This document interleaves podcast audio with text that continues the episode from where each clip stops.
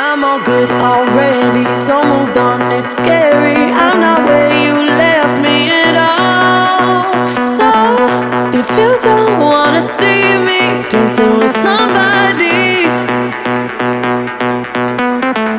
if you wanna believe that anything could stop me, don't show up. don't come out.